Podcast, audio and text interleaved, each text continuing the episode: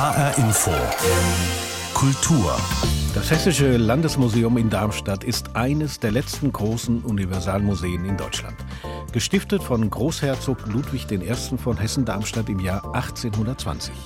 Universalmuseum deswegen, weil es Kunstwerke beherbergt, wie der sogenannte Block Boys oder Gemälde von Rembrandt, ebenso wie auch Exponate aus der Naturwissenschaft und Paläontologie, zum Beispiel die weltberühmten Fossilienfunde aus der Grube Messel. Das Hessische Landesmuseum in Darmstadt feiert in diesem Jahr 200-jähriges Bestehen. Wir werden eine Tagung äh, zu Beuys, eine Podiumsdiskussion und es gibt natürlich einen Festakt. Wenn man 200 Jahre alt wird, dann äh, braucht es auch einen großen Festakt, der am 9. Juli stattfinden wird und anschließend am 11. Juli ein großes Geburtstagsfest, an dem wir mit allen Darmstädterinnen und Darmstädtern und natürlich mit ganz Hessen am liebsten unseren Geburtstag feiern, ein offenes Haus haben werden und viel Programm machen werden. Das sagt Martin Fass. Er ist mein heutiger Studiogast und wir reden mit ihm auch über eine neue Ausstellung zu der Installation von Beuys im Hessischen Landesmuseum. Weitere Stationen in dieser Sendung der Büchercheck. Heute der Roman Herbst und wir stellen Ihnen den künftigen Chefdirigenten des HR Sinfonieorchesters vor. HR Infokultur. Mein Name ist Pablo Diaz. Welche Funktion bekommen Karikaturen und Cartoons in politisch heiklen Zeiten? Eine alte und immer wieder gerne gestellte Frage. Das Karikaturmuseum in Frankfurt beantwortet sie zur Zeit mit einer Ausstellung, die die allerbesten Zeichnungen des vergangenen Jahrzehnts zeigt. Beste, beste Bilder heißt diese Ausstellung. Ein bebilderter satirischer Rückblick auf die vergangenen zehn Jahre, bei dem natürlich vor allem Politiker ihr Fett wegbekommen. Aus diesem Grund hatten die Ausstellungsmacher auch die Idee, einen Bundespolitiker einzuladen, der selbst schon Zielscheibe unzähliger Karikaturen war. Gregor Gysi. HR Infokulturreporter Jan Tussing hat ihn bei der Ausstellungseröffnung in Frankfurt getroffen. Politiker sind beleidigt, Politikerinnen übrigens auch, wenn sie nicht vorkommen in Karikaturen. Und wenn sie vorkommen, sind sie beleidigt, wie sie vorkommen. Das ist immer dasselbe. Nein, in Wirklichkeit gewöhnt man sich natürlich daran. Ob Gregor Gysi sich wirklich an die vielen zum Teil bösen Karikaturen gewöhnt hat, deren Zielscheibe er als Politiker der Linkspartei und Mitglied des Bundestages war, ist fraglich. Aber er weiß, wie wirksam und auch wichtig Karikaturen im politischen Kontext sind. Deswegen kam Gregor Gysi extra aus Berlin angereist, um im Karikaturamuseum in Frankfurt die große satirische Sonderschau mit den besten Bildern des vergangenen Jahrzehnts zu eröffnen. Also ich glaube, Karikatur muss wehtun. Ich weiß noch ganz am Anfang, als ich grottenschlecht behandelt wurde, malte Hadlicek eine Karikatur, da war jemand mit einem schwarzen Stiefel, Gysi raus und trat mir von hinten und ich flog weg. Also er wollte sozusagen darauf aufmerksam machen, nee, so geht es nicht. Ihr müsst euch mit ihm auseinandersetzen. Ihr werdet ihn nicht einfach los. Und jetzt muss Karikatur zum Teil auch böse sein. Also sie muss uns einfach warnen. Ein Beispiel davon bekommt man auf den drei Etagen des Karikatura-Museums in Frankfurt. Die über 300 Zeichnungen und Cartoons fangen auf sehr humorvolle und geistreiche Weise die Geschehnisse und Stimmungen der vergangenen zehn Jahre ein. Vom Google-Überwachungswahn und den Missbrauchsskandalen der katholischen Kirche bis hin zu den Klimadebatten, dem IS-Terror, dem Brexit und natürlich den ewig lügenden Politclowns Salvini, Johnson und Trump. Donald Trump und Boris Johnson braucht man nicht zu karikieren, das erlegen die permanent selbst. Begleitet wird die Eröffnung im Karikaturmuseum vom Akademischen Arbeiterliederchor, einem Laienchor, der sich der musikalischen und politischen Tradition von Bertolt Brecht und Hans Eisler verpflichtet fühlt. Brecht und Eisler stehen für eine Musik der Dringlichkeit und Wärme, der intellektuellen Schärfe und inhaltlichen Verbindlichkeit.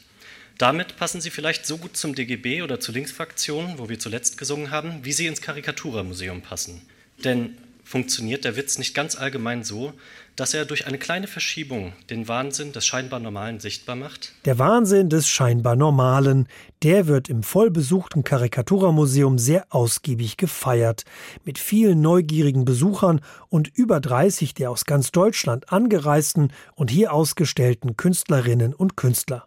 Denn was wäre die politische Landschaft ohne sie? Wir überschätzen immer die Texte und unterschätzen, welche Bedeutung das sogenannte Beiwerk hat, das manchmal wichtiger ist. Und so ein Cartoon oder eine Karikatur, Die spitzt natürlich etwas zu, sie übertreibt etwas, du musst wenigstens schmunzeln, denkst aber dann auch wieder über den Inhalt nach, und zwar anders nach. Der Bundespolitiker Gregor Gysi bei der Eröffnung der Ausstellung Beste, beste Bilder im Karikaturmuseum in Frankfurt. Diese Ausstellung kann man bis zum 14. Juni sehen. Karikaturen sind ja zumeist Satire in Bildform. Ihre Aufgabe ist es, aufzuklären. Und diese Aufklärungsidee, die stand schon 1820 im Vordergrund. Damals wurde in Darmstadt durch den Großherzog Ludwig I. von Hessen-Darmstadt die Basis geschaffen für das Hessische Landesmuseum. Dahinter stand die Idee, ein universelles Wissen zu vermitteln und der Anspruch, die Welt als Ganzes intellektuell zu erfassen. 200 Jahre feiert das Hessische Landesmuseum in Darmstadt in diesem Jahr, unter anderem mit einer Ausstellung mit Arbeiten des Künstlers Joseph Beuys. Im April 1970 installierte Joseph Beuys mehr als 200 seiner Werke im Hessischen Landesmuseum. Auf sieben Räume verteilten sich seine Arbeiten. Aber wie kam es zu dieser Kooperation zwischen dem damals bekanntesten deutschen Aktionskünstler, der auch nicht unumstritten war, und einer so alten und ehrwürdigen Institution wie das Hessische Landesmuseum? Diese Frage habe ich vor der Sendung an Martin Fass gestellt. Er ist der Direktor dieses Museums. Das hat mit einem Darmstädter Sammler zu tun, mit dem Sammler Karl Ströer. Er war Unternehmer hier in Darmstadt und war der zeitgenössischen Kunst damals sehr zugetan, hatte eine große Sammlung auch an Pop-Art-Kunst und war so weitsichtig, dass er die ersten zwei Ausstellungen von Joseph Beuys komplett aufkaufte. Und dann Joseph Beuys gewann hier in Darmstadt, hier im Landesmuseum, diese gekauften Objekte zu installieren. 2020 feiert diese Installation 50-jähriges Bestehen. Sie bezeichnen diese Werksgruppe in der neuen Ausstellung über Beuys als Kraftwerk. Warum? Ja, also Kraftwerk ist tatsächlich ein ein Ausstellungsstück selbst, aber ist ein Ausstellungsstück selbst, ist aber auch ein Begriff, der aus dem Sprachgebrauch von Joseph Beuys stammt. Äh, wie Sie sagen, er hat ein Werk kleines Kraftwerk genannt. Das war auch Teil des Blockes zwischen 84 und 87, ist dann daraus wieder herausgenommen worden. Der Block war für Beuys immer so etwas wie ein Kraftwerk seiner künstlerischen Tätigkeit. Mhm. Denn ganz abgesehen davon spielen natürlich so etwas wie Kräfte und Energieflüsse in seinem Denken, in seinem künstlerischen Gesamtkonzept eine ganz große Rolle. Es ist ja so eine Art subjektiv gesetztes Narrativ und äh, Kräfte und Energieflüsse sind da sehr wichtig. Und äh, es ist ganz interessant zu sehen, dass im Übrigen auch es einen erkennbaren Bezug der Band Kraftwerk ja. mit ihrem Namen auf Josef Beuys gibt, denn die Gründer dieser Band kommen aus dem Düsseldorfer Umkreis von Josef Beuys. Die Band Kraftwerk, das war, glaube ich, Neue Deutsche Welle, nannte sich diese Musik damals. Ja, ne? das war also die, eine der ersten Synthesizer-Bands. Mhm. Viele der Objekte im Werk von Beuys vor 50 Jahren waren ja normale Alltagsgegenstände, auch die, die man bei Ihnen im Museum sehen kann. Also ein Telefon, ein Stuhl ist ja. dabei zum Beispiel ein Anzug. Ähm, heute wirken diese Sachen ja, zumindest für mich, sowas wie, wie Relikte aus längst vergangenen Zeiten. Verändert sich mit den Jahrzehnten die Wahrnehmung dieser Kunstwerke? Na, wie jeder Kunst muss man sich natürlich auch der äh, Kunst von Beuys nähern, sich damit beschäftigen, um den Inhalt erschließen zu können. Wir finden im Blog Beuys wirklich die für den Beuyschen Kosmos typischen Materialien wie Filz, Fett oder auch Kupfer. Aber wie Sie sagen, eben auch ganz viele Fundstücke. Knochen, Flaschen, Kabel, Spazierstücke. Äh, sie bringen als Fundstücke eine eigene Geschichte mit.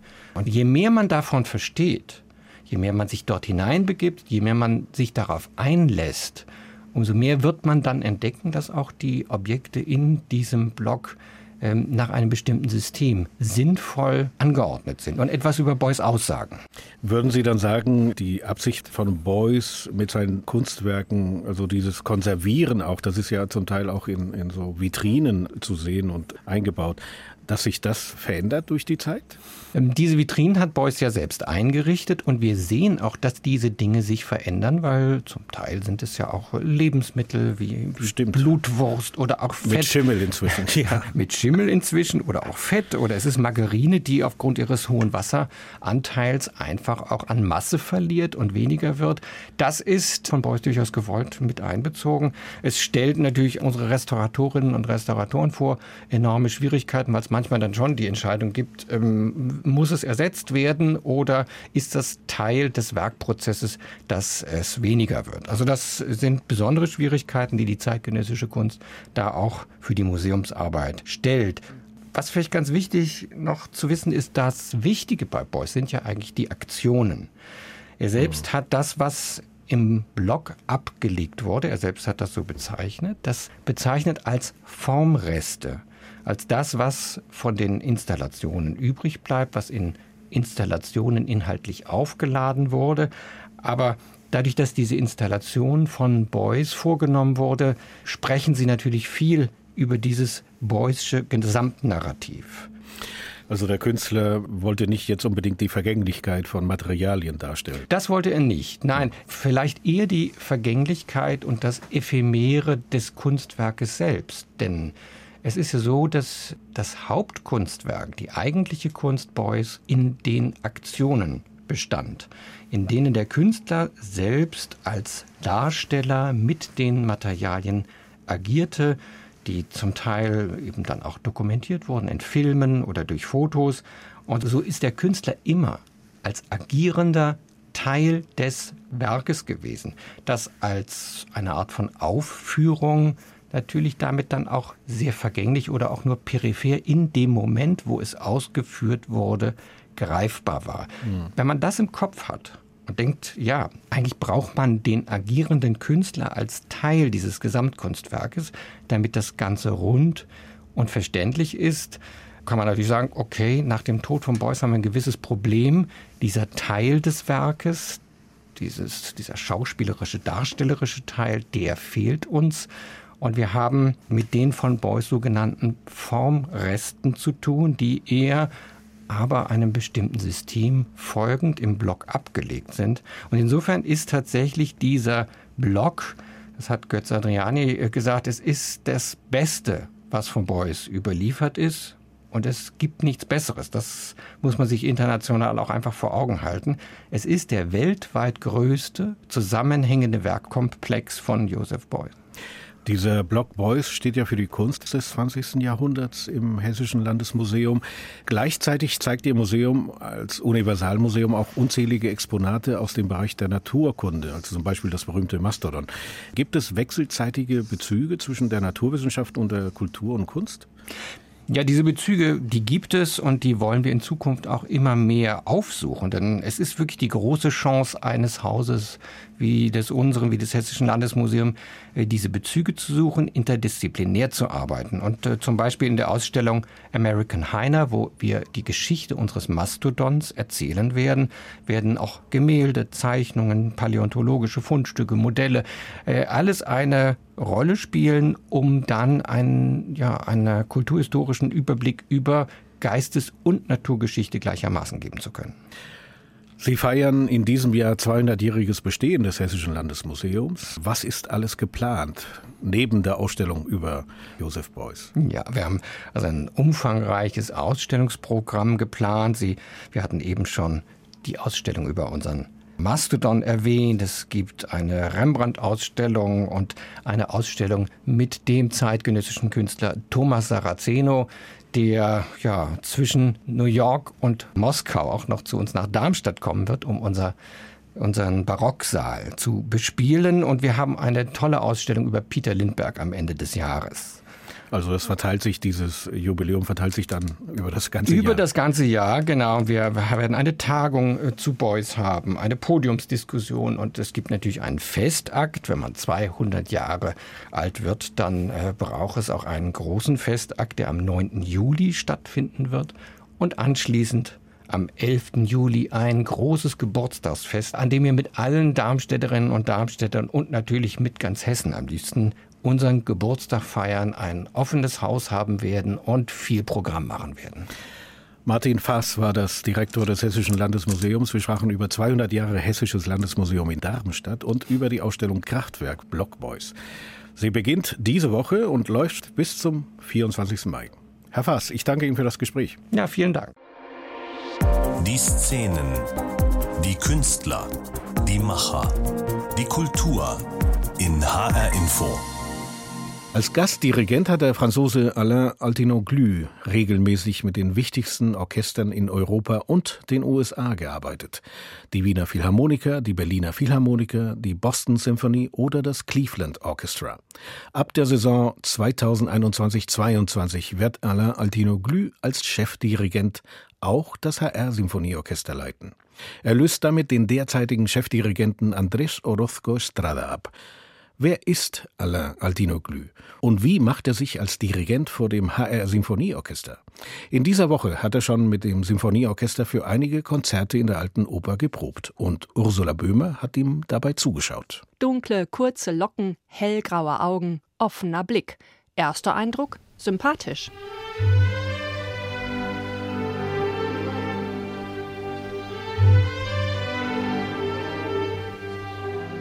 Auch beim Dirigieren strahlt Anna Altinoglu Klarheit und verlässliche innere Ruhe aus.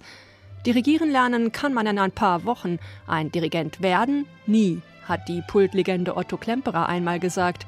Stimmt das? I fought like him before, but I teach conducting in Paris. Ich habe das auch früher so gedacht, aber ich unterrichte am Pariser Konservatoire und habe sehr unterschiedliche Studententypen.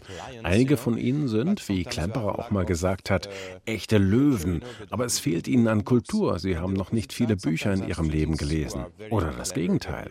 Einige Studenten sind total intelligent, hören alles, doch sie sind einfach sehr schüchtern.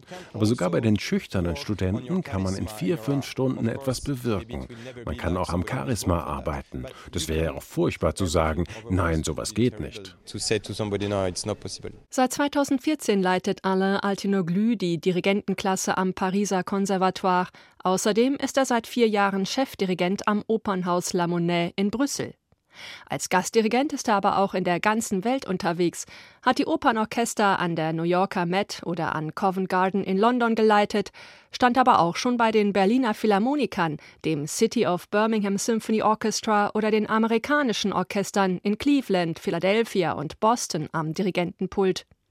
Wie macht sich denn das HR Sinfonieorchester im internationalen Klangvergleich? Was ich an diesem Orchester liebe, ist seine Flexibilität. Wenn Sie beispielsweise mit dem Chicago Symphony Orchestra arbeiten, klingen die Blechbläser wie Chicagoer Blechbläser. Wenn Sie mit den Wiener Philharmonikern arbeiten, klingen die Streicher nach Wiener Streichern. Aber hier finden Sie diese Flexibilität vor, sich klangfarblich immer wieder zu verändern. Das ist ein tolles Orchester. Wir hören aufeinander, spielen miteinander und ich kann hier sofort an die Interpretation gehen. Klar, ich lerne das Orchester gerade erst kennen, aber ich finde diese Flexibilität wichtig. In Tempo, aber auch in Stilfragen. In, also in the tempo, but on the style.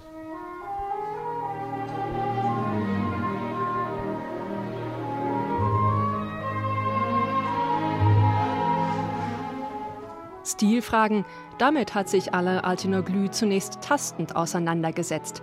Denn der Sohn armenischer Einwanderer hat ursprünglich als Pianist angefangen. Actually, my mother was a pianist. She taught me music and piano and I played the piano and piano was really my instrument. Meine Mutter war Pianistin. Sie hat mir auch als erste Klavier beigebracht. Und das Klavier war gleich mein Instrument. Ich habe auch mal mit Geige angefangen, aber das war eine Katastrophe. Für meine Familie genauso wie für die Nachbarn. Ich habe ganz schnell wieder aufgehört.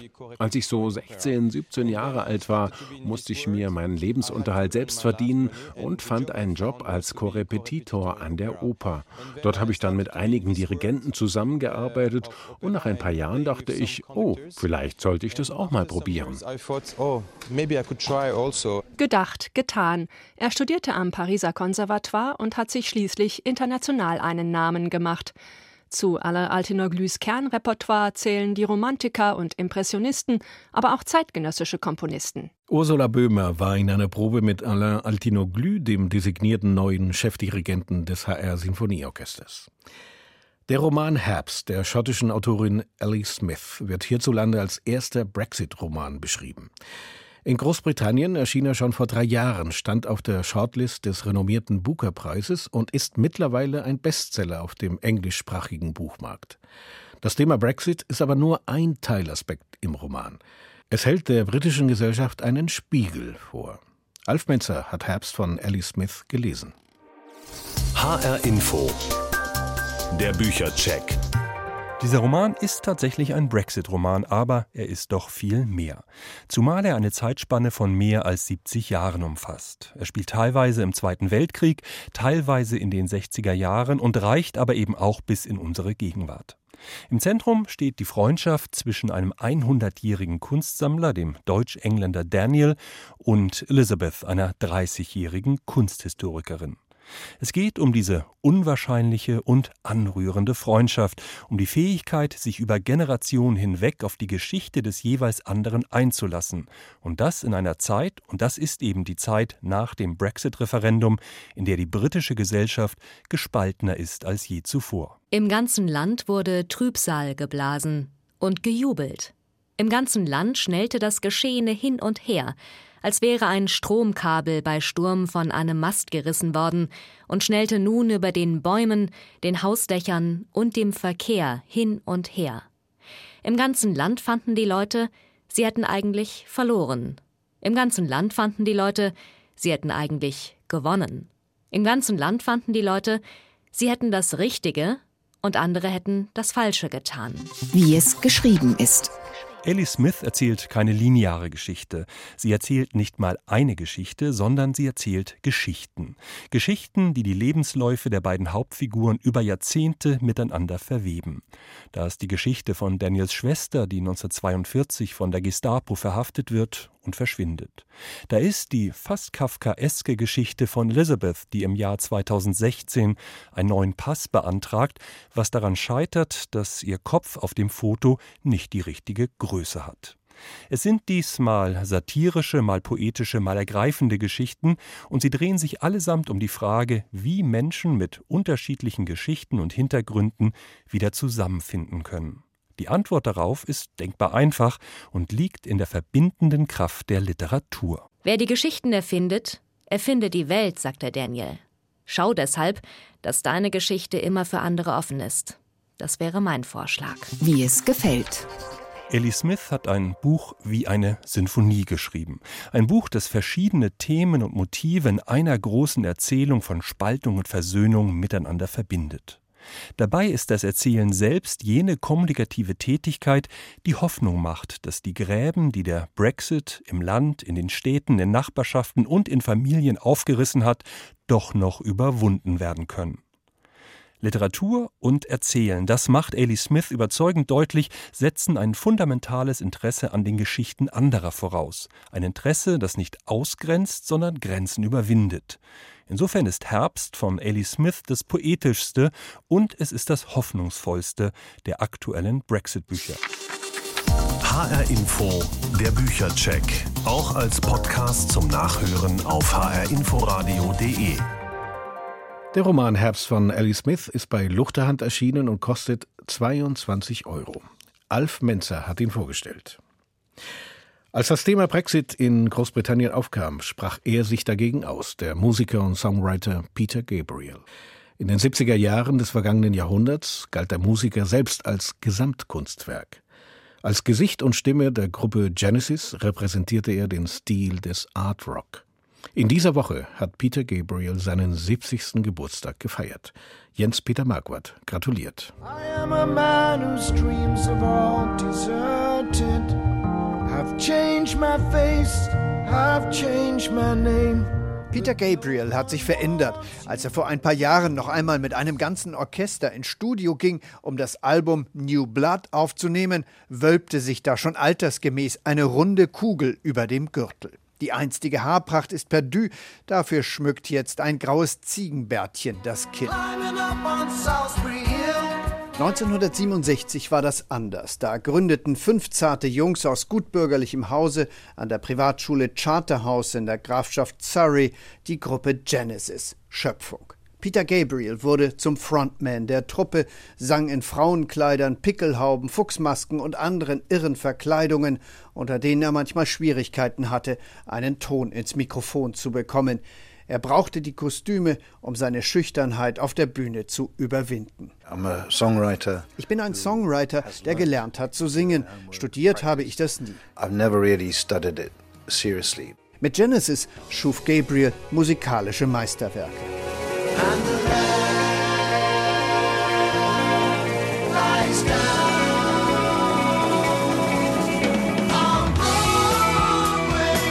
Das war 1974. Peter Gabriel war da schon auf dem Absprung. Die anderen waren genervt, dass er das Lamb allein geschrieben hatte. Und er nahm eine Auszeit nach der schwierigen Geburt seiner ersten Tochter, während die anderen ein neues Album herausbringen und auf Tour gehen wollten.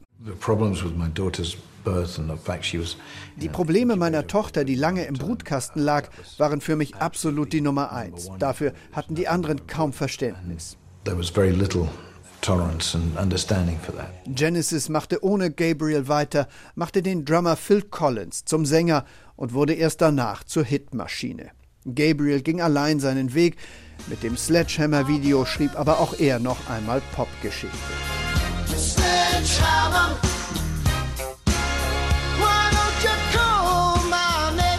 Peter Gabriel mischte sich auch immer mehr in die Politik ein. Biko war die Hymne für den Anti-Apartheidskämpfer Steve Biko, der von südafrikanischen Polizisten zu Tode gefoltert wurde. Biko. Nach dem Biko-Song bin ich irgendwie immer mehr in dieses Engagement hineingeraten. Ich bin zusammen mit anderen Musikern für Amnesty International rund um die Welt getourt. Das hat unser Leben verändert. Gabriel half in Großbritannien der Labour Party und Tony Blair beendete die Unterstützung aber, als Blair mit Bush in den Irakkrieg zog. Er gründete mit Nelson Mandela und Jimmy Carter die Elders-Initiative weiser älterer Herren und pflegt regelmäßig auf dem Weltwirtschaftsforum in Davos seine Kontakte zu anderen wichtigen Menschen. Neue Hits muss er nicht mehr schreiben, um wahrgenommen zu werden.